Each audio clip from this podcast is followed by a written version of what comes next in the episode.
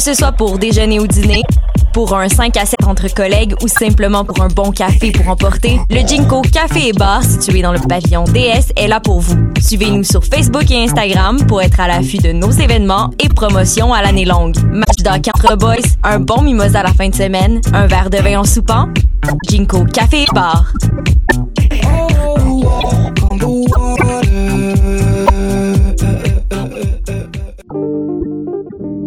Pool Hip Hop, c'est ta référence en matière de hip hop sur les ondes de choc.ca. Chaque semaine, entrevues, chroniques, actualités et mix thématiques te seront présentés dans une ambiance décontractée. Le meilleur du hip hop, ça se passe chaque semaine sur les ondes de choc.ca.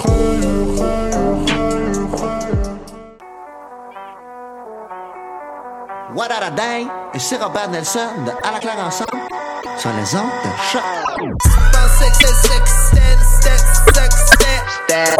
Bounce, say, say, say, stand, step, step, step. Stat.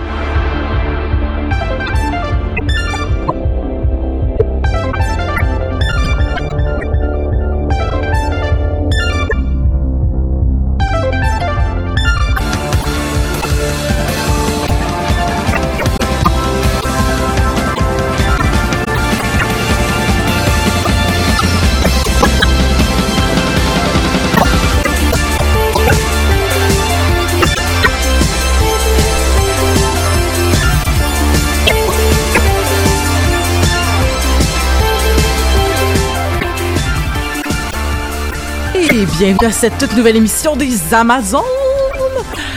La diffusion euh, Facebook de ce 143e épisode, déjà 143 épisodes, euh, est, est commencé.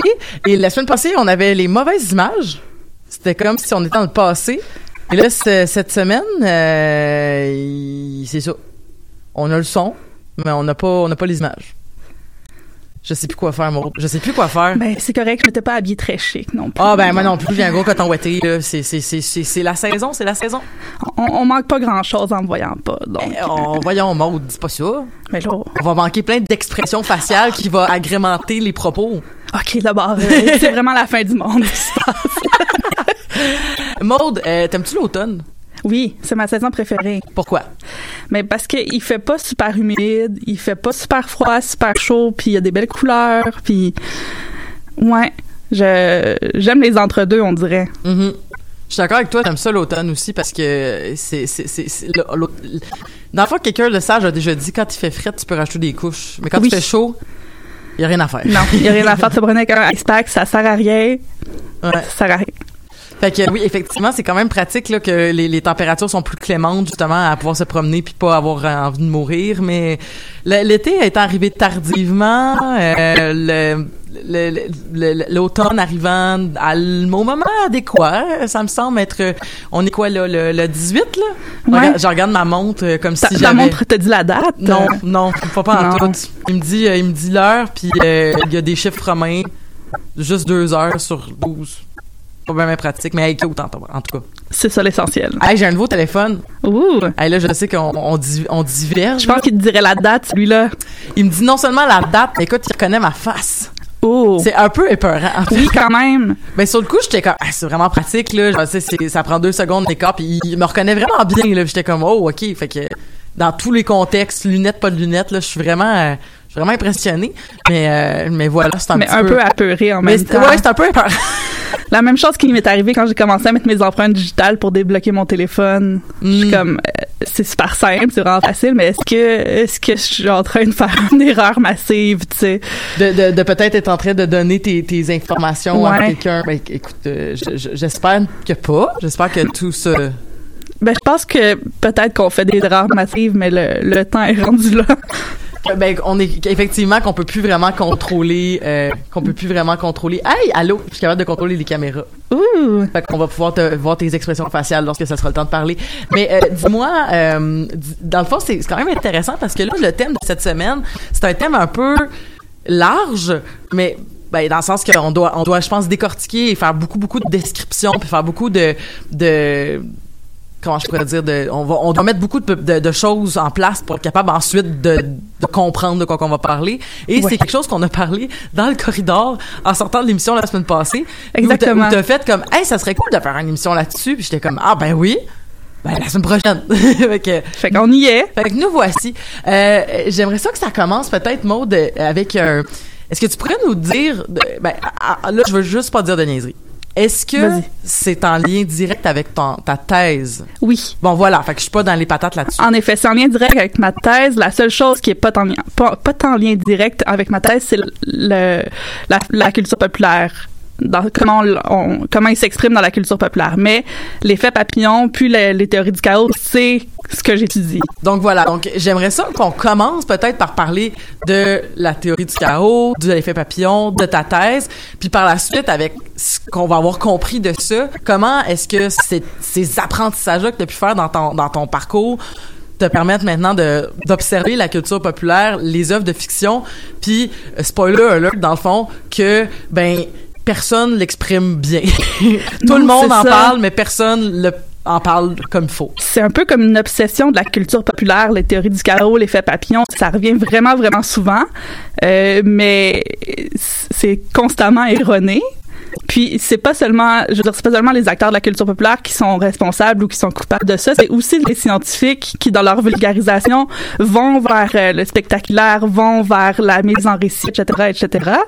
Donc c'est un ensemble de facteurs. Mais si on commence au début puis qu'on essaie de voir c'est quoi Commençons les... par le tout début. par le tout début. Il y avait le Big Bang et ensuite euh, quelqu'un a inventé la théorie du chaos. C'est ça. OK. Euh, c'est quand même assez dans le passé. Donc, c'est à la fin du 19e siècle, pour la première fois qu'on va commencer à parler de théorie du chaos. C'est un dude, Henri Poincaré. Henri Ça- Poincaré. Ça sonne vraiment dude, Henri Poincaré. Donc, un, un Français qui, euh, un physicien, va mettre en place une théorie des trois corps. Donc, trois comme euh, le chiffre 3, puis corps comme dans le sens de, de, de corps céleste. Ah, OK, les trois quarts célestes. C'est ça. Parce qu'avant, euh, ce qu'on appelle la, méca- la mécanique, c'était vraiment une façon de euh, calculer les trajectoires d'objets dans un système donné. Donc, entre autres, la trajectoire des planètes, ça a beaucoup été étudié, euh, utilisé pour calculer ça. Puis, il y avait cette espèce de loi universelle qui régnait, qui était la loi de la mécanique, mécanique newtonienne. OK. Donc, on connaît Newton, Donc, l'inventeur Euh, de la gravité. etc. Euh, etc. Oui. Oui. Mais, de mots, d'autres affaires aussi. C'est ça, oui. Donc, on euh, la pomme, de la pomme. Ouais, c'est ça. Donc, la, la pomme de Newton a aussi euh, créé cette espèce de, de loi universelle de la mécanique qui, euh, dans le fond, est une mécanique linéaire. Donc, si tu peux... Tu as un objet, il y a une force, puis tu peux absolument prévoir à chaque moment la, la trajectoire qu'il va prendre. OK. Fait que là, ça s'appliquait comme dans à tout. Puis c'était vraiment comme une loi là comme un, une- un gros dictat là, sur le monde scientifique. Là, Est-ce que ça fonctionnait avec les grands corps célestes, mais aussi avec la mécanique euh, terrienne? oui, OK. fait que Ouais, ça, fonctionnait sur notre planète aussi. ça fonctionnait sur notre planète. euh, la mettons- poussée, la force que je vais mettre sur un objet avec comme les forces gravitationnelles autour, je peux calculer où est-ce qu'il va se rendre. etc. Ouais, ça. Pourquoi je dis etc. au lieu de dire oui, je sais pas pourquoi. Ben, et- et peut-être pas parce que tu as envie de dire effectivement. Effectivement, ouais, c'est ça, puis ça sort pas comme il faut. Donc, euh, etc. veut dire oui pour, euh, Pour le reste de l'émission. l'émission. Donc, C'est un, euh, c'est un nouveau barème. ouais. OK. Donc, effectivement, Oui. Euh, donc tout ce qui était comme mettons une bille sur sur une corde qu'on laisse aller, ça la, la mécanique newtonienne calculait aussi sa trajectoire. Puis là, euh, ils se sont dit Henri Poincaré et ses disciples, ça fonctionne pas pour tout. Il y a plein de systèmes qu'on exclut d'emblée parce qu'on n'est pas capable de prévoir où ces objets-là vont aller. OK. Mais ce qu'on peut faire, c'est qu'après coup, on peut quand même trouver une logique, fait que ça a l'air de faire n'importe quoi, mais ça fait pas n'importe quoi. Il y a quand même une, une, une espèce de formule mathématique qu'on peut trouver pour quantifier la trajectoire de ces objets-là, c'est juste qu'on peut pas le savoir avant. On peut pas le savoir avant que ça ait, ça ait eu Avant c'est ça. On peut juste le savoir après. Mais est-ce que tu peux répéter ce que tu as appris sur l'objet dans les mêmes circonstances après, mais ça va être son propre barème? Ou tu pourras jamais la, la- la calculer? Tu peux jamais la calculer. Dans le fond, le meilleur exemple de quelque chose qui a une trajectoire comme chaotique, c'est une chute, une chute d'eau ou de l'eau qu'on sort du robinet. Il va toujours avoir des gouttes qui vont flyer d'un bord à l'autre. Il va avoir des, des petits euh, filets d'eau qui vont partir d'un côté, euh, dépendamment de plein d'autres facteurs. On peut pas le, on peut pas le prévoir. Ah, c'est ça ouais. a dans Jurassic Park. Oui. Au début du film, il, y a le théoricien Malcolm, il essaie d'expliquer ça aussi au docteur Ellie. Il met des gouttes d'eau sur la main, puis il dit, tu vois, tu sais jamais où avaler ta goutte d'eau. C'est ça les théories du chaos c'est quand même une explication plutôt correcte, quoique un peu sommaire, mais plutôt correcte. Et, mais, et comme je te disais, euh, on, va, on va déroger un peu du côté euh, explicatif juste pour revenir à Jurassic Park parce qu'on y est maintenant. Euh, je te disais que dans le film, c'est sûr qu'on parle de la théorie du chaos à cause que Malcolm est un théoricien du chaos, mais l'auteur Michael Crichton Michael Crichton, c'est ça son nom, je crois. Euh, si tu le dis. J'aurais dû ouvrir mon Wikipédia avant de commencer à parler. Mais euh, de mémoire, c'est ça, c'est que euh, le livre de Jurassic Park est... il y a un livre où le qui, qui où le personnage du professeur Ellie est important, mais où le personnage de, de, de, de, Malcolm est très très très important aussi. Et mm-hmm. dans le fond, où le livre est ponctué de moments où on, parle de, de la théorie du chaos qui sert à, à démontrer un peu qu'est-ce qui va arriver dans le reste de l'histoire. Jurassic Park étant un film box, blockbuster euh, impressionnant avec des, des grands des grands dinosaures, la littérature de, de Jurassic Park est quand même vraiment intéressante justement quand tu te questionnes sur ces affaires-là de comme c'est vraiment une on va prendre quelque chose de très très très comment je pourrais dire quelque chose de très euh, sensationnaliste, tu genre une île où il y aurait des dinosaures, c'est quand même cool, mais ça reste quand même pour parler, pour vulgariser la théorie du chaos, tu sais. Oui. Fait que bref, ceux, qui ont lu, euh, j'ai ça, mon, un, de mes conjoints a lu la le, Jurassic Park puis il me disait au niveau littéraire, ça a quand même euh, ça a quand même du sens. non seulement ça a du sens, mais c'est ça a quand même une, une valeur littéraire plus que peut-être qu'on pourrait le croire vu qu'on a vu les films. C'est ça, on ne pense pas trop au livre de Jurassic Park quand c'est vraiment pas un réflexe. Euh, mm-hmm. Alors qu'il y a plein de ben tu sais je pense à mettons à ça ou à mettons les livres d'Hannibal Lecter aussi là tu sais des fois c'est des livres qu'on qu'on revient pas souvent mais que c'est quand même des, des auteurs chevronnés, qui ont une, qui ont une valeur qui les écrit. Quoique je ne suis pas critique littéraire, peut-être que quelqu'un euh, qui a plus de compétences que moi là-dedans va dire, ben, Elisabeth, t'as pas rapport, là, c'est un peu, euh, c'est pas si bon que ça. Mais on est tous un peu critiques littéraires, je veux dire. Euh, ah, l'expertise, c'est un peu, c'est un peu un double tranchant, là, mais c'est pour une autre fois. cette discussion. Michael Crick, je sais pas ce que je prononce, je sais pas si on prononce le H. Michael Crichton. Crichton. En tout cas, lui. Michael. Michael C. Il a écrit, ouais, Michael C. Qui a écrit. Euh, Les de Jurassic Park. Et Prey, puis d'autres. Ah. Et je vous rappelle que vous pouvez aller écouter notre émission sur Jurassic Park qu'on a déjà fait euh, euh, il y a quelques semaines. Euh, où, il y a un petit bout. En tout cas, c'est, euh, je vais. on était rendu. Oui, ok. Fait que là, l'affaire de l'eau. L'eau, c'est pas pré, on peut pas prévoir comment l'eau va Exactement. quand ils font la comparaison entre la mécanique newtonienne, qui serait la mécanique classique, puis la mécanique du chaos, ils comparent une horloge puis une chute d'eau. Une horloge, c'est exactement où les aiguilles vont se, vont se trouver à chaque minute. Tu sais exactement leur mouvement. Il n'y a rien d'imprévisible là-dedans, puis il n'y a rien de surprenant. Mais c'est de la mécanique aussi. C'est de la mécanique parce que c'est un mouvement. Donc, la mécanique, ça veut vraiment juste dire l'étude du mouvement puis des trajectoires. OK. Ah, moi j'aurais pensé que c'était le faire des engrenages. non mais donc en, sens physique là, c'est vraiment les les, euh, les trajectoires de, puis le mouvement.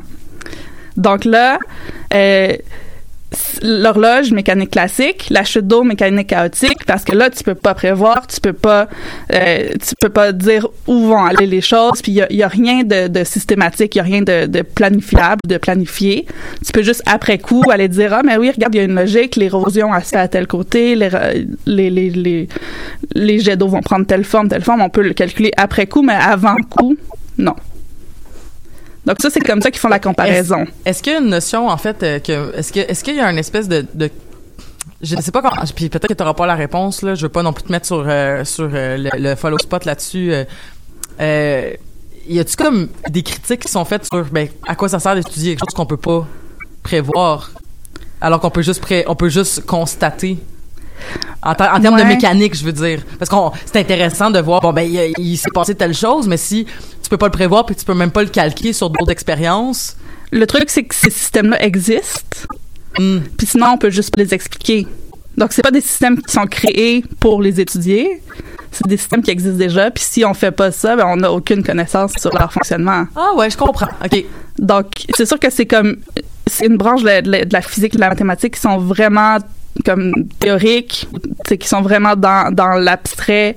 Euh, c'est dans les plus complexes des branches de sciences. Puis, tu sais, les gens qui font ça pendant 25 ans en découvrent encore. Puis moi, je suis, je suis pas du tout scientifique là-dedans. Là, tu sais, je veux dire, je, je comprends vraiment plus son établissement, puis la philosophie qu'il y a derrière que, que comment on fait la mécanique des, ou la mécanique chaotique ou l'étude du chaos.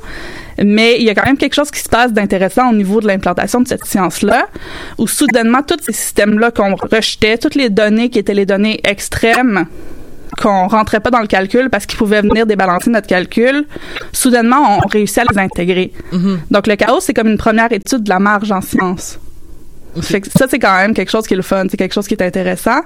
Euh, on va viser plus la, une vision qui serait du, du micro, donc euh, de regarder les, les éléments en soi, puis de, de dans le fond, de, de vraiment regarder ce qui est devant nous au lieu de prétendre à une universalité qui n'existe pas.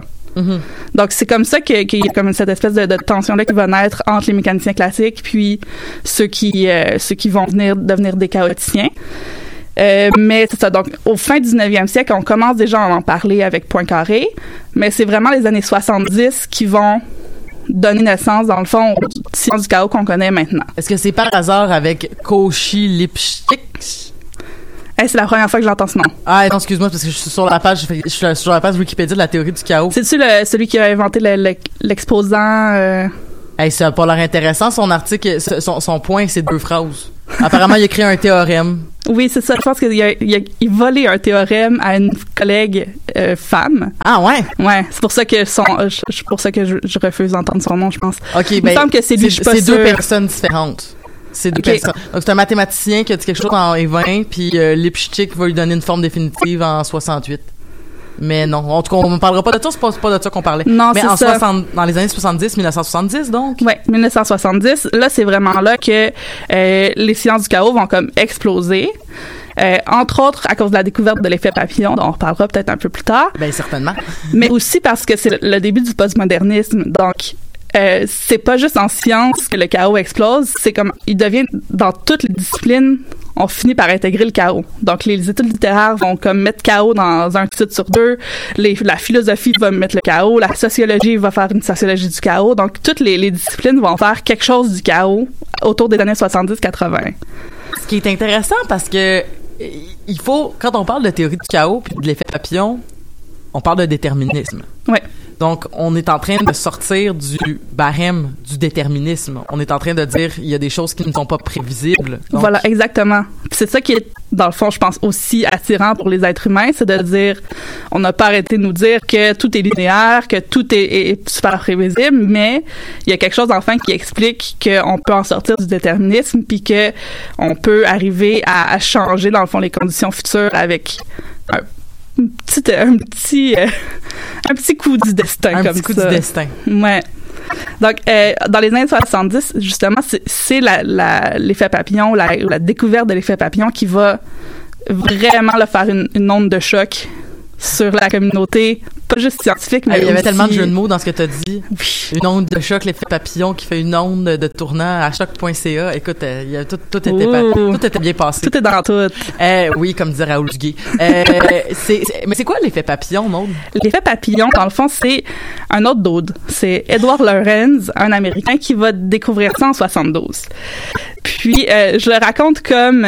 euh, je l'ai vu dans un TED Talk, puis je trouve ça très drôle parce que ça a été raconté de façon très littéraire. On donne, comme à ce personnage-là de Lorenz, vraiment une existence comme si c'était un personnage de fiction. Là.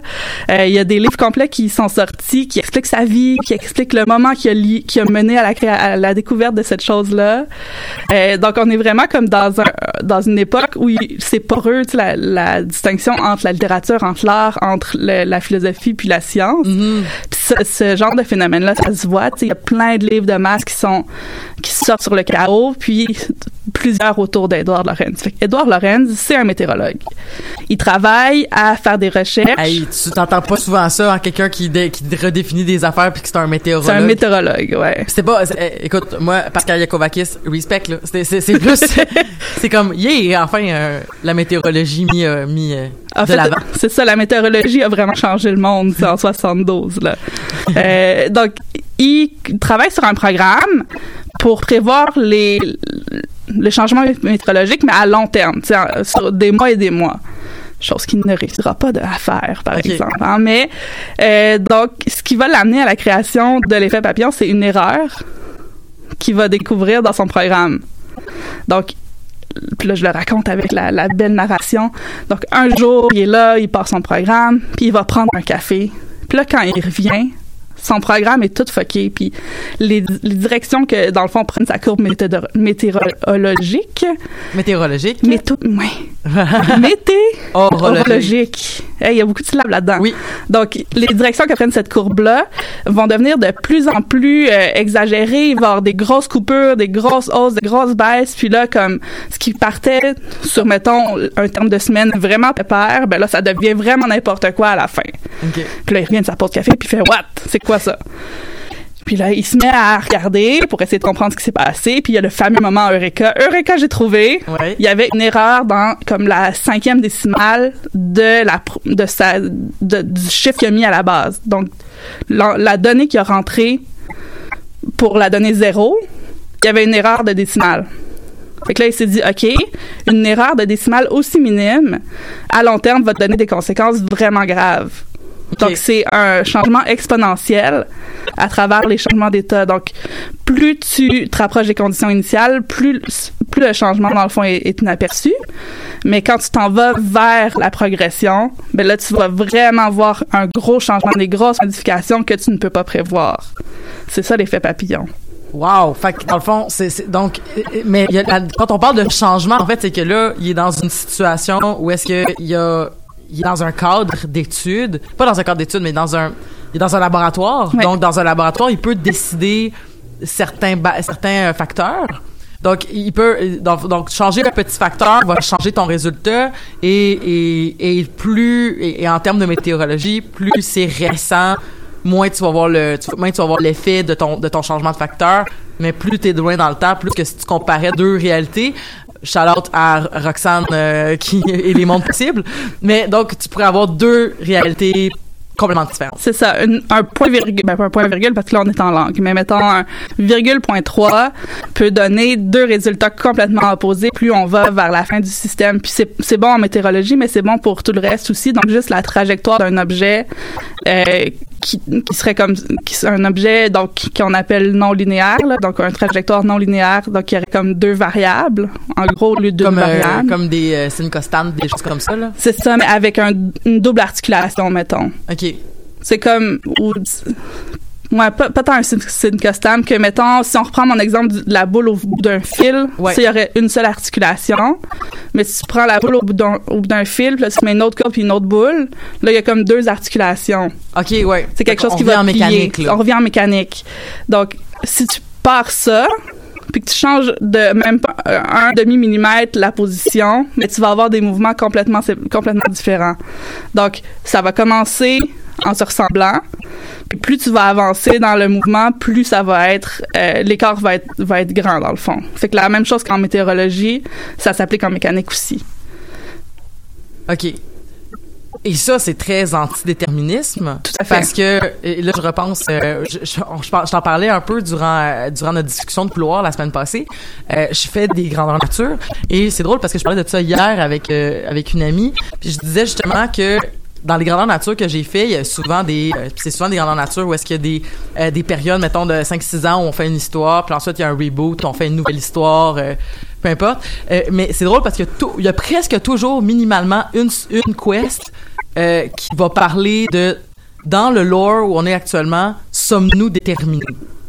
Et c'est vraiment, euh, je sais pas si, euh, je sais pas pour les autres personnes qui font grandeur nature, si ça vous est arrivé dans vos quests à vous aussi, mais j'ai vraiment l'impression qu'il y a minimalement une quête par, par, euh, par cycle, si je peux dire, qui, qui parle de tout ça, puis de juste de, de, de, de dire, ben, ça donne un peu de flavour à l'univers dans lequel on essaie de créer où nous on va parler de l'impact de, de peut-être des dieux de l'impact d'un d'un créateur euh, mettons qu'on est dans un monde euh, quand je pense à des choses plus plus plus euh, plus réalistes ou plus ancrées dans l'histoire où on va parler de réelles euh, pensées spirituelles qui ont été ou qui sont encore euh, qui sont encore d'actualité là tu sais en termes de religion en termes de mythologie des choses comme ça. Mais aussi dans dans, des univers fantastiques où tous les lore euh, tous tout le lore dis tout le tout voyons le c'est comme toutes les, forces métaphysiques et, phys- et, et physiques, que ce soit des créatures mystiques, des dieux, euh, un grand créateur euh, ou créatrice. Euh, je dis créateur parce que dans le fond, la majorité des jeunes que je vois, c'est des gars qui les gèrent, puis c'est tous des gars dieux. là. Ça Ouais. donne de même, là, mais c'est pas... en tout cas, c'est un, c'est un sujet pour un autre fois. Ça, c'est une bonne chose d'ajouter la, la. Euh, et voilà, et c'est c'est c'est quand même vraiment fascinant de voir à quel point on a cette obsession là pour le déterminisme, puis qu'on on réfléchit souvent aux conséquences qu'on va faire. Puis je pense entre autres à une quête euh, à un moment donné où est-ce que euh, on essayait de modifier le destin de de, de deux jeunes femmes qui allaient être déterminées à devenir, en fait qu'on a appris qu'elles étaient déterminées à le devenir, mais on le savait pas à ce moment-là. Euh, on va essayer de changer leur destin pour que euh, ils soient euh, pas leurs âmes soient pas corrompues. En tout cas, c'est pas important là, c'est des détails. Mais au final, la, la seule façon de réussir, on aurait pu ne rien faire. Mais la seule façon de réussir la quête, en fait, c'était de tuer les enfants pendant qu'ils étaient encore enfants Ouh. pour éviter qu'ils soient corrompus à l'âge adulte, parce que peu importe ce qu'on allait faire, comme changement, petit changement dans ce moment-là, si on ne les tuait pas, elles étaient déterminées à avoir un destin où est-ce qu'à la fin, ils allaient faire des choses tellement horribles que leurs âmes allaient être corrompues? Puis nous, notre but, c'était d'enlever de la corruption, tu sais. C'était comme ben, la seule solution, c'est de les tuer enfants. Dans, une, dans cette euh, réincarnation-là.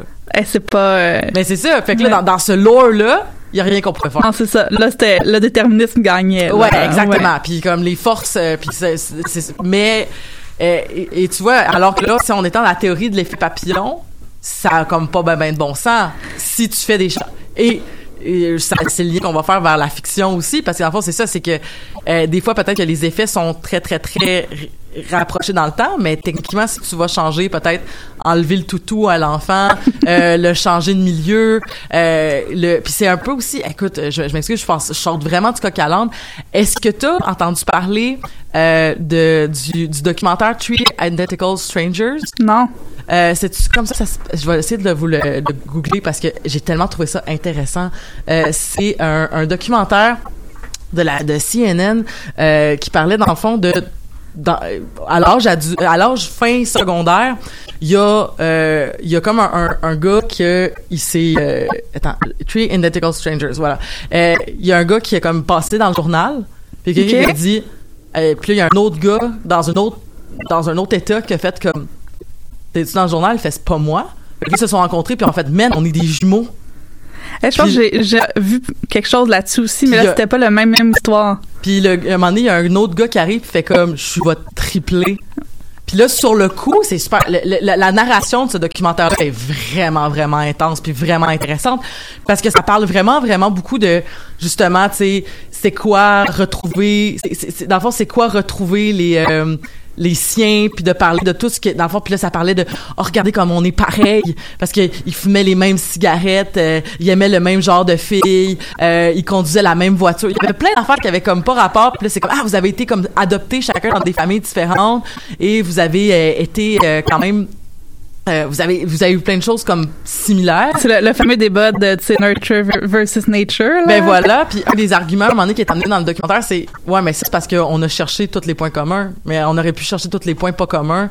Puis il y en avait, plein, tu sais, je veux dire, euh, ouais. il il était pas, euh, il y avait pas le même goût pour la barbe à papa, il y avait, tu sais, comme je sais plus c'était quoi, mais c'est vital. Non, non, mais il y avait plein d'affaires Oui, qui étaient comme, mais si tu cherches, tu vas trouver. Fait que là, il était comme, ah, mais regarde, on est pareil. Puis finalement, ce, que, ce qui est vraiment fucked up, ce que tu découvres dans le documentaire à un moment donné, c'est que c'était pas anodins qui ont été mis dans des familles di- différentes, dans des états différents, avec des classes sociales différentes.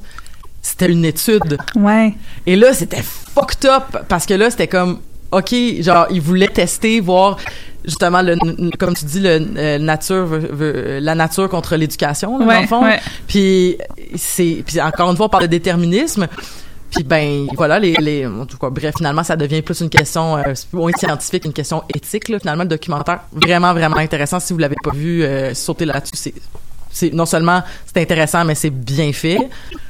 Mais quand on parle de déterminisme, puis là je pense entre autres à là je parle d'un, quelque chose qui s'est, passé, qui s'est passé pour vrai où on a essayé de voir si ça se pouvait là, de prendre trois personnes théoriquement identiques Ouais. et de voir si on les mettait dans des, dans des états différents s'ils allaient créer si elles allaient se ressembler ou pas, si elles allaient développer les mêmes compétences ou pas. Mais si on passe au film L'effet papillon d'Ashton Kutcher, où c'est quand même des gros événements là, quand même qui essayent de changer. Ouais, Et ouais. que quand il, revi- il, il fait des sauts dans le temps de je sais pas moi de 20 ans, de 15 ans, je me rappelle plus. Puis là, euh, il essaie de changer des petites choses, mais finalement ça a des conséquences tu sais, il va- Toujours désastreuses. toujours Ouais. désastreuses. Mais dans le fond, l'affaire, c'est que l'effet papillon, ça, ça se. Tu peux pas appliquer ça à des humains. Ah, OK. Mais pourtant on le fait tout le temps. On le fait tout le temps. C'est ça, qui- c'est ça l'affaire. Euh, ce qu'on applique, dans le fond, c'est, c'est une philosophie qui, oui, va être, veut, veut pas inspirer l'effet papillon, mais qui s'appelle le déterminisme philosophique. Fait que, le- c'est sûr que le déterminisme philosophique, avec Ashton Kutcher, ça serait quand même moins vendeur que l'effet papillon. mais, euh, c'est, puis des erreurs que On les hey, on a même pas dit l'effet papillon, dans le fond, parce qu'on a parlé de comment il l'a découvert, mais on n'a Ouais. même pas dit, comme dans le fond, l'effet papillon, c'est ce qu'on entend tout le temps. Dans le fond, un battement d'aile. Oui, c'est le titre de son rapport en fait. Quand il a fait son rapport là-dessus, il a dit euh, son rapport c'est sur la prédictabilité. Donc, est-ce que le, le battement d'aile d'un papillon au Brésil peut causer une tornade au Texas? OK. Puis il est arrivé avec ça, puis il a dit je vais faire rire de moi, tu sais. Ça comme le titre est loufoque, puis encore plus si je dis oui c'est possible, je vais encore plus faire rire de moi. Puis temps, finalement, ça va créer, ça va créer l'intérêt. ça va créer une onde de choc. Mais, mais justement, c'est ça, c'est devenu un des plus gros principes. Tu sais, ça a vraiment fait une révolution scientifique là, et, et dans l'imaginaire en même temps, tu sais, donc, euh, mais au moins au, départ, ça, c'est vraiment né d'une erreur. Après ça, il a présenté ça à la communauté scientifique, puis c'est les mathématiques, puis les sciences physiques qui s'en sont euh, saisis dans le fond. Euh, puis quand je disais que même les scientifiques font, font l'erreur de d'amener l'effet papillon sur les humains, il y a un TED Talk de, de Samuel Wang qui, qui fait exactement ça, donc qui, qui s'appelle sur l'effet papillon, puis là, il décrit euh, la fameuse pause café qui aura changé le monde quand il est parti prendre son café puis que là Lawrence il a découvert sa- son ordi après. La pomme de Newton, le bain, euh, le Ouais. bain de, de c'est, qui qui, c'est qui qui, c'est Pythagore qui a son, son savon traîné dans son main puis qui a créé Eureka? Je sais pas. En tout cas, je sais que c'est une affaire de. C'est pas était- Einstein, Eureka? Non, non, non. Eureka, c'est bien plus vieux que ça, c'est grec. C'est, c'est, c'est ça, c'est que le, le, le, le, mathématicien, il a, compris un truc par rapport à la masse quand il a vu son savon flotter Ah! dans l'eau. Fait que, il a crié Eureka dans son bain. Mais ça c'est Pythagore, mais je suis plus sûre. C'est possible. Mais ouais, c'est ça. Fait que c'est le fameux moment euh, de, de découverte comme ça. Euh, puis, je sais même plus ce que je disais. Ben, on parlait de, dans le fond, de Samuel Ah oui, Wang. Samuel Wang, c'est ça. Son TED Talk, il commence avec l'effet papillon, la découverte, et puis tout de suite, il va l'appliquer à des êtres humains. Il va dire, C'est Archimède, c'est euh, Archimède, dans son bain. Archimède dans son bain. Voilà. Fait que c'est ça, il va l'appliquer tout de suite à des êtres humains. Il dit qu'est-ce qui serait passé si Rosa Parks avait pas gardé Mm. son siège? C'est touché, ça. C'est ça. Puis, mais lui, il fait tout de suite le lien. Bon, c'est un, un high schooler, là, c'est un, un jeune, OK. mais c'est quand même un canal de diffusion scientifique, tu sais. Ouais. Puis après ça, il dit qu'est-ce qui serait passé si on n'avait pas assassiné euh, le, le duc Ferdinand? Mais c'est pas Est-ce comme... que la Deuxième Ouais. Guerre mondiale ou la Première Guerre mondiale aurait eu lieu ou non? C'est quoi, lui, son- sa, sa conclusion? c'est qu'on peut pas le savoir, tu sais. Mais le truc, c'est que lui-même, il fait l'erreur d'appliquer l'effet papillon à des êtres humains, puis ça se fait pas. Fait que ce, qui- Mais- ce dont il parle, c'est du déterminisme philosophique. Puis, puis il me semble qu'on se faisait dire ça. Moi, des fois, je posais des questions comme ça à, à des profs d'histoire, puis ils me disaient, on peut pas faire l'histoire sur ici. Non, Fait qu'on on a, on a aucune idée. non, on n'a aucune idée. Mais il y a quand même la notion qu'on peut savoir que souvent, quand il y a des choses historiques, des grands moments historiques, ben, il y a l'espèce de d'allumette, tu sais, qui met le feu aux poudres. Ouais. Il y a l'étincelle qui met le feu aux poudres, mais cette étincelle-là, si ça avait pas été Rosa Parks, ça aurait peut-être... Rosa Parks, Sparks, ça, ça, ça ressemble un petit peu. Ouh, Euh, si ça avait pas été Rosa Parks, ça aurait peut-être été quelqu'un d'autre. Ouais, Puis dans les faits, c'était quelqu'un d'autre avant, mais elle était moins jolie, puis elle était moins, euh, Ah, elle ouais? était moins éduquée. Fait que c'est pas elle qui est devenue la tête du mouvement, mais ça, c'est une histoire pour un, un autre moment. Wow! Euh, ils ont sorti la BD euh, de son histoire de la, de, la cette- première ouais, femme qui a la été première assise en femme avant, qui, s'est- qui a refusé de lever son siège, puis en tout cas, fait, je, je de céder son siège. que- de céder son siège. Ouais. Donc, euh, ils, ont, ils ont sorti la BD récemment là, euh, sur elle, mais c'est ça, c'était même pas Rosa Parks. Hey, quand même, hein? Ouais. Mais donc, c'est ça qu'on on, on peut pas le savoir, mais dans le fond, le déterminisme philosophique, c'est juste euh, de dire dans la linéarité des événements, si on revient en arrière puis qu'on change un événement, on peut changer la ligne du temps au complet. Mais, c'est ça, mais ça, ça, c'est- ça c'est du déterminisme philosophique, c'est Ouais. pas la théorie du chaos, c'est pas l'effet papillon. C'est inspiré d'eux, c'est sûr, c'est dans les mêmes années, mais l'effet papillon, ça s'applique sur des choses qu'on peut calculer, puis on peut pas calculer avec des, des chiffres le, le parcours d'un être humain.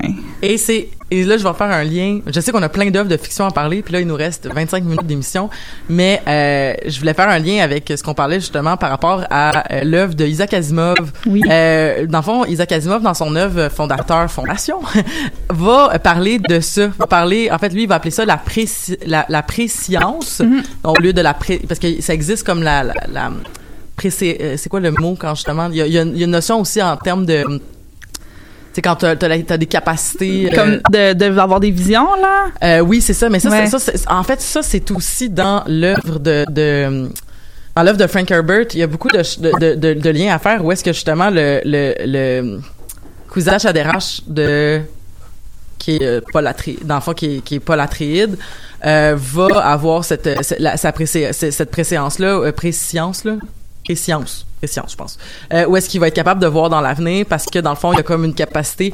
euh, c'est vraiment du nerdy talk là, mais grosso modo Paul Atreides dans la fin du premier tome de d'une comme qui est séparé en deux dans le fond le premier à la fin il devient un mot que j'ai oublié mais qui veut dire dans le fond ordinateur humain.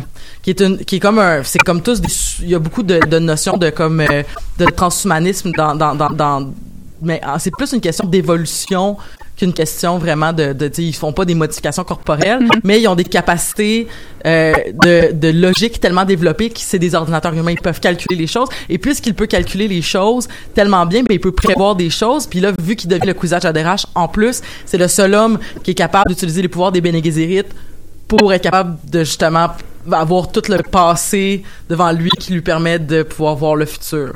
Ouais. Donc ça, c'est l'histoire de Dune 1. Grosso modo, avec comme d'autres affaires, puis de l'eau, puis de, la, de les épices. Mais ça, c'est le bout important quand même en termes de... Et c'est pour ça qu'il va souvent parler de fatalité. Parce qu'il va dire, je suis capable de le voir, je sais ce qui va se passer. Alors que dans la logique de, de, de Henry Seldon, dans euh, dans Fondation, où est-ce que dans le fond c'est un c'est un sociologue qui je crois que ça s'appelle ah, ça s'appelle comment? Je, je, je, je, je, vais essayer de ne pas le googler, là. je m'excuse si j'oublie mes mots aujourd'hui. Euh, mais dans le fond, il fait de, je crois que c'est de la psychologie, euh, c'est- genre de la psycho, euh, psy- psy- psycho-mathématique, je pense, Ok. euh, quelque chose de même. Puis grosso modo, c'est que Henry Seldon, c'est un scientifique super reconnu qui dit, euh, ben moi, je suis capable de prévoir les comportements humains mathématiquement. Et euh, il va arriver euh, dans, euh, il va arriver, il va aller voir le- l'empereur ou je sais pas trop qui de la planète où il est, euh, et il va dire, ouais, fait que d'ici maximum 10 000 ans, la civilisation va s'effondrer. Faites quelque chose. Mais ben, ah, ah, by the way, moi je suis capable de voir l'avenir grosso modo. Mais comme plus c'est loin, plus c'est flou. Ouais. Mais je suis quand même capable de prévoir des choses. Fait que j'aimerais ça que vous fassiez telle puis telle puis telle puis telle puis telle affaire pour être sûr et certain que ça soit parce que je vais m'arranger pour que la chute dans le fond, je vais je- si vous suivez mes indications, la chute de la civilisation va durer je me rappelle plus c'est combien d'années, mais genre 100 000 ans de moins, tu sais, au lieu d'être... euh, fait que la, la chute était prévue pour genre dans 5 000 ans, puis là, ça s'est, ça s'est passé pour vrai. Fait que les gens étaient comme « Oh my God, il est tellement hot, il l'a prévu, puis tout ça. » Puis, euh, bref, fait que ça parle de tout ça. Puis, ben, il y a un punch à la fin de la Fondation 3, mais qui est comme, grosso modo... Mais attends, je veux pas le trop en dire, là, parce que j'aimerais vraiment ça que tu, en, tu lises. Ça, j'allais me cacher les oreilles. Mais c'est que c'est c'est pas des très longs livres aussi. Fondation, fait que ça se lit quand même vraiment vite. Mais grosso modo, il y a un punch à la fin du, cinqui- euh, du troisième, puis t'es comme oh my god, ok, je viens de comprendre tout ce qui se passe, puis qu'est-ce qu'Henry Seldon voulait dire. Puis dans le fond, quand il parle de tout ce calcul, c'est plus compliqué que ça, puis c'était- c'est vraiment brillant. J'aime vraiment beaucoup la finale justement du troisième Fondation pour pour ça. Mais où est-ce que justement t'as des mathématiques qui, je crois, en, en plus dans le cas d'Isaac Asimov, c'est un scientifique. Ouais. Alors vu que c'est un scientifique, euh, il connaissait le, le- probablement toutes ces. Ben, je sais pas s'il connaissait nécessairement la théorie de. Je sais plus à quelle époque ça a été écrit Fondation versus la, Ouais. la, la- la théorie de l'effet papillon, mais il y avait quand même cette notion-là de déterminisme philosophique. Il y avait quand même cette notion-là de théorie du chaos. Ce que je trouve intéressant, c'est que justement vu que c'est un scientifique, il l'a probablement moins dénaturé que certaines personnes qui l'ont dénaturé, comme par exemple dans l'effet papillon d'Ashton Kutcher, C'est ça. qu'on n'arrête pas de nommer, mais qu'on parle pas tant que ça finalement. Mais peut-être que ça vaut pas tant la peine qu'on en parle Mais c'était quand même un bon film. Mais oui, puis là, après on fait le 2 puis le 3 puis le J'ai pas vu le 2 puis le 3. je pense je, je pense que moi oui. Mais je sais que le 2, je sais plus c'est lequel, il y en a un qui c'est comme, il revient dans le passé pour comme élucider un, un meurtre, je sais pas trop quoi? Ouais, je je sais pas, mais je, je pense que j'en ai vu un mais j'ai évidemment le souvenir du premier beaucoup plus clair là avec euh, Ah, je l'ai écouté tellement souvent. Moi les deux fins. C'est vraiment fascinant Ouais. parce que le film devait être vraiment plus dark, mais il a pas passé. Fait qu'il y avait comme la fin, euh, la fin alternative. Je sais Ouais. pas si t'as vu la fin alternative aussi. je sais pas. Parce que dans le fond, il y a deux fins. euh, euh, il y a deux, il y a deux, il y a deux, il y a deux histoires, il y a deux, il y a deux euh, montages. Il, il- il s'est fait dire en fait, en plus Ashton Kutcher puis tout ça, puis ça, il était comme c'est bien trop triste votre film, vous devez en faire un qui est plus euh, un peu plus lumineux. Fait qu'à la fin, quand il se projette dans euh, quand il se projette dans son euh, euh, voyons dans, dans, dans son passé puis qu'il rencontre dans le fond euh, son, son sa, sa copine euh, en tout cas la femme de sa vie là Ouais. qu'il essaie tout le temps de sauver mais que ça chie puis il est jamais content Sa, sa voisine là, sa petite voisine. c'est ça exactement. Ben dans le fond, il revient dans le passé, puis là, il il l'envoie chier, genre tu sais, pas comme Ouais. ça, ils sont jamais devenus à- ensemble. ensemble. ouais. Fait que c'est la seule façon de, le- de la sauver. C'est un peu l'équivalent de la façon de sauver les deux petites filles, c'est de les tuer Exactement. fait que là, j'ai sauvé ma j'ai sauvé ma blonde en n'étant pas avec. en n'étant jamais avec. Ouais. Et euh, dans la version euh, la version originale, dans le fond, la première version, ce qui devait arriver, c'est que il y a une scène à un moment donné où il est avec sa mère, puis ils s'en vont se faire lire les lignes de la main. Puis la diseuse de Bonaventure, elle dit, euh, la, la, la médium, je sais pas trop, elle dit, t'as pas de ligne de vie. Oh, Puis euh, genre, elle dit, et là, sa mère, elle, elle- elle se met à pleurer. Puis là, il dit comme, qu'est-ce qui se passe? Elle dit, t'étais un enfant miraculé. T'étais comme ma troisième fausse couche. J'y croyais jamais que j'allais avoir un bébé. Puis, euh, dans le fond, on découvre que le père de le père de Ashton Kutcher, ou je pense qu'on le savait déjà dans la première version, mais il y avait ces pouvoirs-là aussi de voyager. ouais, ça on le savait. Puis, euh, dans le fond, c'est qu'il il est tout le temps en train de filmer. Lui, je pense qu'il voyageait, son père voyageait dans les photos. Puis là, lui, il a vu qu'il y avait une caméra, Ashton Kutcher, Ah. genre, il, il- dans les Super 8, qui, qui était capable de voyager, puis dans ses notes aussi de son journal. Ouais. Puis, non, c'est ça, je pense que son père voyageait les Super 8. Et tout ça pour dire qu'il trouve la, la caméra de, de son accouchement, puis il revient dans le passé, puis il, il, fait arrêter son cœur de battre pendant qu'il est en train d'être accouché. Oh! Fait qu'il ne naît jamais.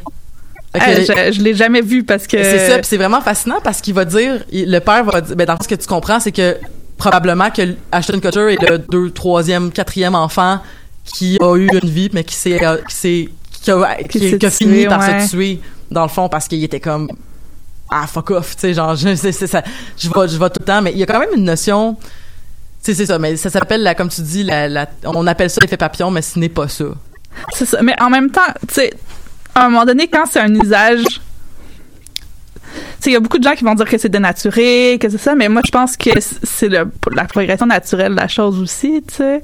Quand c'est repris par euh, je trouve que c'est plus intéressant de noter le fait que c'est repris à ce point-là Que de que, que de combattre. dire c'est ça que de le combattre d'essayer de le préserver dans la pureté de la mathématique tu sais mais je trouve que c'est intéressant que que le switch soit fait tu sais c'est important de le noter parce que ça prouve la force de l'imaginaire dans le fond qui est allé voler des choses à la science qui en a fait ce qu'il voulait puis Mais c'est bien de rappeler que la personne qui va l'étudier en physique pourra pas l'appliquer à des humains parce que Oui. ça ne se fait pas. non c'est ça en effet Puis il y a peut-être des gens qui nous écoutent et qui me disent ben je peux bien faire ce que je veux. fais ce que tu veux. Comme le petit on Samuel reviendra dans le temps pour t'empêcher de le faire. Puis c'est aussi un peu est-ce que tu as écouté Dark? Non. Non, mais c'est ça, tu sais, euh, je, je sais pas s'il parle de, littéralement de- d'effet papillon puis de théorie du chaos, mais c'est beaucoup ça, là, tu sais, le déterminisme versus euh, euh, est-ce que ça se peut, est-ce que si tu reviens dans le passé puis tu changes des affaires, mais en même temps, tout le temps la même, c'est un- là, c'est tout le temps des affaires du genre, tu pensais que t'avais un pouvoir, mais dans le fond, moi, j'avais tout prévu depuis le début. Ah Puis là- ouais. Fait que là, c'est comme, qu'est-ce qui appartient au déterminisme, qu'est-ce qui appartient à... Mais est-ce que tu me disais ça me faisait penser à Person of Interest? OK, qui est un film? qui est- non, c'est une télésérie. OK. Euh, où là, il y a comme euh, euh, ils ont créé une intelligence artificielle qui comme capte tous les caméras de sécurité, tout ça, puis qui analyse le comportement humain. OK. Puis il y a un épisode, où vraiment comme elle calcule le comportement humain dans le sens où tout l'épisode c'est des simulations. Là, fait que là, ils sont pris dans une banque les, les personnes ou dans ils sont en train d'infiltrer quelque chose, puis ils, sont- ils combattent des gens. Puis là, ça l'intelligence artificielle elle, comme elle lance des simulations. Fait que là, tu vois le petit calcul, tout ça. Puis là, après ça, il y a comme, mettons, trois personnes qui meurent. Fait que là, OK, ça reboot. Puis elle lance une autre simulation. Puis elle calcule le pourcentage que tout le monde survit, tout ça. Donc là, on est un peu dans, dans le, le- les, les mathématiques du comportement humain, mais c'est fait par un super ordinateur, tu sais. Ah, mais il y a pas ça aussi dans un, dans un film avec euh, Jake Gyllenhaal dans un train? Ça te dit quelque chose? Non. Hey, c'est vraiment fucked up. Genre, le gars, il revit tout le temps la même affaire. C'est le jour de la marmotte. Oui, mais c'est un genre de jour de la marmotte, mais dans le fond, c'est que il y, a, y a un attentat terroriste, puis ils peuvent pas l'arrêter Ouais. parce que ils peuvent pas l'arrêter, mais ils veulent savoir ce qui s'est passé.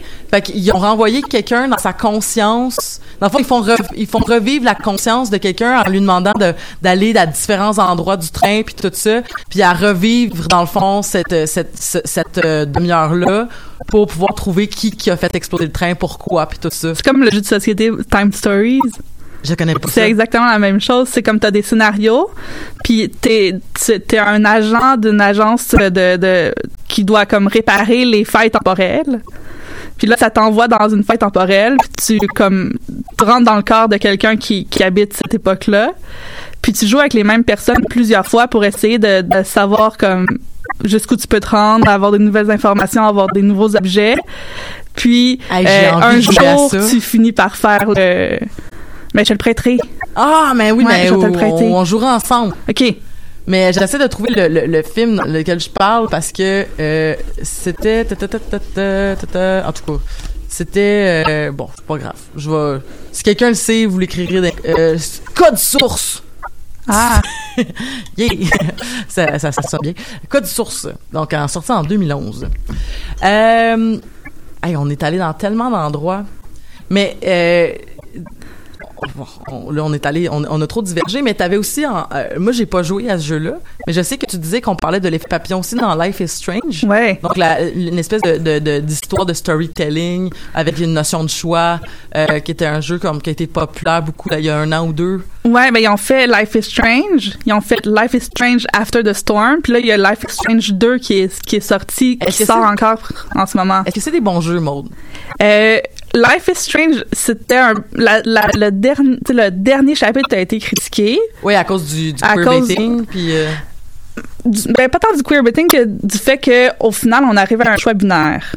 Ah, donc tout au long, on a des choix, on a l'impression de vraiment changer l'histoire, mais on arrive à un choix binaire. Cela étant dit, moi j'ai vraiment aimé jouer quand même. Puis là, je suis un peu comme, mettons, ce qu'on critiquait avec Mass, euh, Mass Effect Oui, 3. c'est ça. Ok, je comprends. Un peu la même chose, mais euh, c'est comme. Par contre, le, le second qui ont sorti, le Life is Strange 2, on a changé de personnage, on a changé de choses, puis là, euh, la fin est pas sortie encore, mais ils ont pris les critiques en, en compte, puis les choix devraient être vraiment plus nuancés, puis les, les, les possibilités aussi de finale devraient être plus nuancées. Euh, mais dans Life is Strange 1, on a vraiment un chapitre qui s'appelle La théorie du chaos, puis les personnages vont en parler. Euh, Il y a même, c'est ça, un papillon bleu qui est comme euh, Le fi- symbole. qui est le symbole. Donc, quand tu, ben, tu connais un peu l'histoire, Life is Strange, on a Max puis Chloé. Euh, Chloé revient dans la, dans le fond, dans la vie de Max juste le temps de mourir. OK. Donc, mais Max, c'est celle qui a ces pouvoirs-là de revenir dans le temps puis de, d'essayer de, rat- de sauver son ami. c'est- un peu à la Butterfly Effect quand même. Mais c'est tout à fait à la Butterfly Effect. c'est ça. Fait que là, c'est ça. Elle est cachée dans les toilettes, puis elle, elle assiste au meurtre de son ami. Puis là, soudainement, il y a un papillon bleu qui rentre dans la, dans la toilette. Puis elle fait non! Puis là, le temps est comme figé. Et puis elle se met à retourner dans le temps. Puis elle retourne à ce matin-là. tu sais. Donc, elle retourne dans le temps pour essayer d'aller sauver son ami plusieurs fois. OK. Euh, puis, je veux dire, je vais le dire quand même parce que beaucoup de personnes ont déjà joué, ça fait longtemps. Donc, c'est le choix final, ça devient soit tu laisses mourir ton ami, soit tu sauves la ville. Parce que le fait de sauver son ami provoque une tornade. Parce qu'elle a changé quelque chose. OK. Donc, on est littéralement dans l'effet papillon. Mais mal, mal, mal, mal joué, parce que ça, ça c'est pas comme ça qu'on devrait l'utiliser. Oui, mais en c'est ça. Moi, je dis, laissons-le aller, tu sais. euh, mais c'est ça, mais tu sais, c'est la preuve que, que c'est super puissant comme, comme théorème, tu sais, c'est qu'on l'applique à toutes les sources. Mais c'est que c'est censé quand même, quand même être dans le temps lointain, tu sais. Fait que, est-ce que c'est vraiment le- l'effet papillon aurait pu fonctionner dans le sens que ça, la tornade est peut-être pas demain matin, mais elle va peut-être être dans. C'était une histoire de jours, là, peut-être, ça se joue sur une semaine maximum, là. À chaque chapitre, tu sais, il y a cinq chapitres pour euh, Life is Strange, puis je pense que cha- chaque, chapitre doit être une ou deux journées maximum. Puis là, on voit arriver les conséquences, comme là, soudainement, il y a deux soleils ou deux lunes. Là, après ça, les baleines meurent sur la plage. Après ça, les oiseaux tombent morts. Fait que tu vois tranquillement comme les conséquences Ça n'a météorologiques pas qui ben, de bon sens. Ça n'a pas ben ben de bon sens, mais je pense pas que c'est fait pour être réaliste vraiment, tu sais. C'est plus une question, mais c'est une question conséquentialiste, finalement. Oui, tout à fait. Puis, puis c'est, c'est un thème qui est très très abordé aussi dans l'œuvre de, de Asimov, le conséquentialisme, mais qui est plus intéressant parce qu'il est basé beaucoup sur euh, le présent. C'est pas Ouais. sur le futur. Mais genre, présentement, j'ai un choix. Puis c'est pour ça qu'à la fin des robots, euh, le premier premier tome de, euh, dans le fond, iRobot, dans la, à la fin, t'as un espèce de super ordinateur, puis le punch un peu du livre, c'est euh, parce que c'est des nouvelles, là, fait que c'est pas le punch de toutes les nouvelles du livre ont du punch, mais c'est tout le temps, c'est drôle parce que tu sais, dans le fond, c'est tout le temps la logique de, on a programmé des ordinateurs avec trois lois fondamentales, puis à chaque fois, les humains sont comme, non, mais c'est pas vrai, ils sont en train de déroger les- aux lois, puis c'est comme, ben non, mais c'est juste que c'est rendu tellement loin que t'as pu à partir de ces trois lois-là, t'as des affaires que t'aurais pas pu prévoir Ouais. qui seraient arrivées et euh, c'est tellement, tellement rendu évolué que eux autres, ils te laissent sous-entendre qu'ils sont plus là pour toi, mais dans le fond, ils sont là pour toi. Mais c'est que c'est rendu trop loin. C'est pour ça qu'entre autres, t'as le, t'as le, le chapitre, t'as la nouvelle qui s'appelle Menteur dans, dans, dans iRobot, où dans le fond, euh, Su- Susan, j'ai oublié son nom, en tout cas, elle, euh, la, la, la, la, personnage, euh, la, ra- la, la narratrice, dans le fond, de la, femme qui est interviewée puis qui, comme, rend une structure au, au, au, au livre de nouvelles, euh, dit qu'à un moment donné, il y a un, des robots qui a commencé à lui dire, en fait, le robot, il disait, je lis dans les pensées. Puis là, il était comme ah ça c'est bien bien fascinant. Fait que là, il étudiait son cerveau parce qu'il lisait dans les pensées. Puis dans le fond, ce qu'on découvrait, c'est qu'il lisait pas dans les pensées, mais il observait le comportement humain. Il était capable de dire aux gens ce qu'ils avaient de besoin. Puis Ouais. là, là, là, elle dit comme ben tu peux pas faire ça, tu peux pas me mentir. Euh, Il dit oui, mais moi mon but c'est de te rendre heureuse. C'est ça, tu m'as dit de pas te faire du mal, puis je t'en fais pas. Ben c'est ça là, je suis en train de te dire ce qui va te faire plaisir. Puis c'est c'est je te rends service. Ouais. Puis comme non, je, je veux genre même si ça me fait de la peine, je éthiquement, tu peux pas me mentir.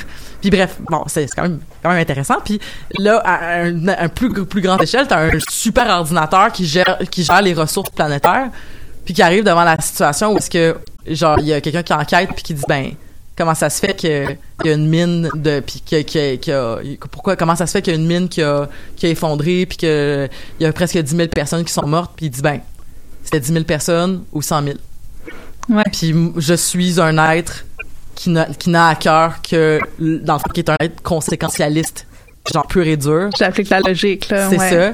Puis il fait comme ouais mais on a je vous tu peux pas décider de c'est le trolley problem là, c'est toutes ces affaires là. Puis il fait comme ouais mais dans le fond la solution puis la, la personne qui, qui qui comme laisse ça un peu faire c'est de tant que c'est des humains qui vont décider, on sera jamais capable de prendre des décisions pour le plus grand commun, le plus grand bien commun sur du long terme. Tant qu'on laisse ça En dans les mains effet, des c'est intéressant, ça, comme... euh, Isaac, il va lire Isaac Asimov. C'est tellement bon. J'ai commandé Fondation en anglais. cool, cool. Ouais, fait que, euh, on en reparlera bientôt dans un couloir, là. Ah, pour vrai, là, Asimov, c'est mon, c'est mon, c'est mon dude préféré. De, j'adore ce qu'il écrit. Je trouve ça tellement brillant. Je trouve que, tu sais, c'est, quelqu'un qui est comme, c'est un peu, c'est considéré un peu nerd, lire euh, Asimov, je pense. Mais c'est tellement easy, là. C'est comme, c'est de la lecture vraiment facile. C'est fou parce que c'est un scientifique. Fait qu'il- il y a plein d'affaires vraiment intéressantes. Puis c'est, iRobot commence avec une anecdote. Je, je déroge vraiment beaucoup là, mais anecdote comment, euh, la- dans le fond, il parle de l'or- l'origine de l'androïde au niveau littéraire. Puis il parle de Frankenstein. Ouais. Fait qu'il explique, euh, dans le fond, que c'est une femme qui a créé les premiers androïdes. Puis, tu sais, comme, il était, pas obligé de faire ça, mais tu sais, il dit comme, c'est fou quand même, hein, comme ce qu'un dare peut faire, puis que dans le fond, la femme était comme vraiment clever, puis tout ça, puis j'étais comme, ah, c'est bien cool, puis en plus, que son personnage de, de, de, cette grande série, ben, c'est une femme qui était comme une grande scientifique, fait que, puis il y a beaucoup, beaucoup de présence féminine aussi dans, mais ça, c'est une autre affaire, là, mais bref, Asimov, c'est vraiment intéressant. Euh, il nous reste cinq minutes. Est-ce qu'il y a un autre aspect vraiment important que tu voulais parler ou un, un œuvre que tu voulais souligner comme, qui parle de l'effet papillon, peut-être qu'il en parle mieux ou qu'il en parle moins, qu'il en parle pas bien, mais... Mais l'affaire, c'est que c'est tellement présent. Les téléséries vont faire beaucoup, beaucoup vont jouer sur le sur justement cette euh, cette ligne-là du déterminisme philosophique de l'effet papillon. Tu sais, euh, Harry Potter and the Cursed Child va le faire. Ben oui, c'est vrai. Euh, donc, c'est quelque chose d'aussi banal que qui est-ce que t'amènes à une soirée ou à un bal ou une fête ou peu importe peut changer comme ton fondement humain. Euh, c'est vraiment comme euh, des séries qui vont faire euh, des soit des, des, trucs ponctuels ou qui vont vraiment baser leur fonctionnement là-dessus. Puis une qui base son fonctionnement là-dessus, c'est Legends of Tomorrow de, de DC. OK. Je sais pas si tu connais, ça a commencé en 2016. mais, je, je l'écoute pas, mais je, de nom. C'est ça. En 2016, ça commence. Euh, on a euh, c'est c'est euh, Arthur Darville qui est le 11e docteur. OK. Qui là n'est pas un Time Lord mais un Time Master. OK. C'est vraiment euh, il y a comme des cordes puis c'est rentré dedans. Mais euh, ouais fait que là il arrive en 2016 puis il dit il, il, réunit comme six personnes puis il leur dit j'ai besoin de vous. Vous allez être les légendes de demain pour empêcher l'ascension de tel tyran. Mais donc le, tout le jeu de mots légende de demain c'est que le premier épisode est basé autour de leur vie si lui il revient pas pour les chercher puis c'est pas du tout des légendes c'est des losers c'est des personnes super ordinaires ils ont vraiment pas les vies euh, ils, ont, ils, ont, aucune reconnaissance c'est pas des héros c'est pas du tout des héros ils essaient super fort puis ça marche pas leurs affaires fait que là pendant tout le premier épisode on les voit comme échouer puis échouer puis échouer puis là, soudainement, il arrive avec cette offre-là. Tu sais, venez me rejoindre demain, vous rentrez dans mon dans, dans mon vaisseau spatial qui voyage dans le temps, puis on s'en va, on s'en va sauver le monde. Tu sais. Fait que dans le fond, ce qu'il, c'est, il les a créés. Oui. Il a complètement, c'est ça, changé leur futur, puis il a créé les légendes de demain. Tu sais, c'est tout le, le principe, c'est ça. C'est, c'est donc sans cette, sans cette intervention-là, ces personnes-là, c'est pas des légendes. Donc, les personnes ouais. qui sauvent le monde, qui doivent sauver l'univers, existent même pas sans son intervention.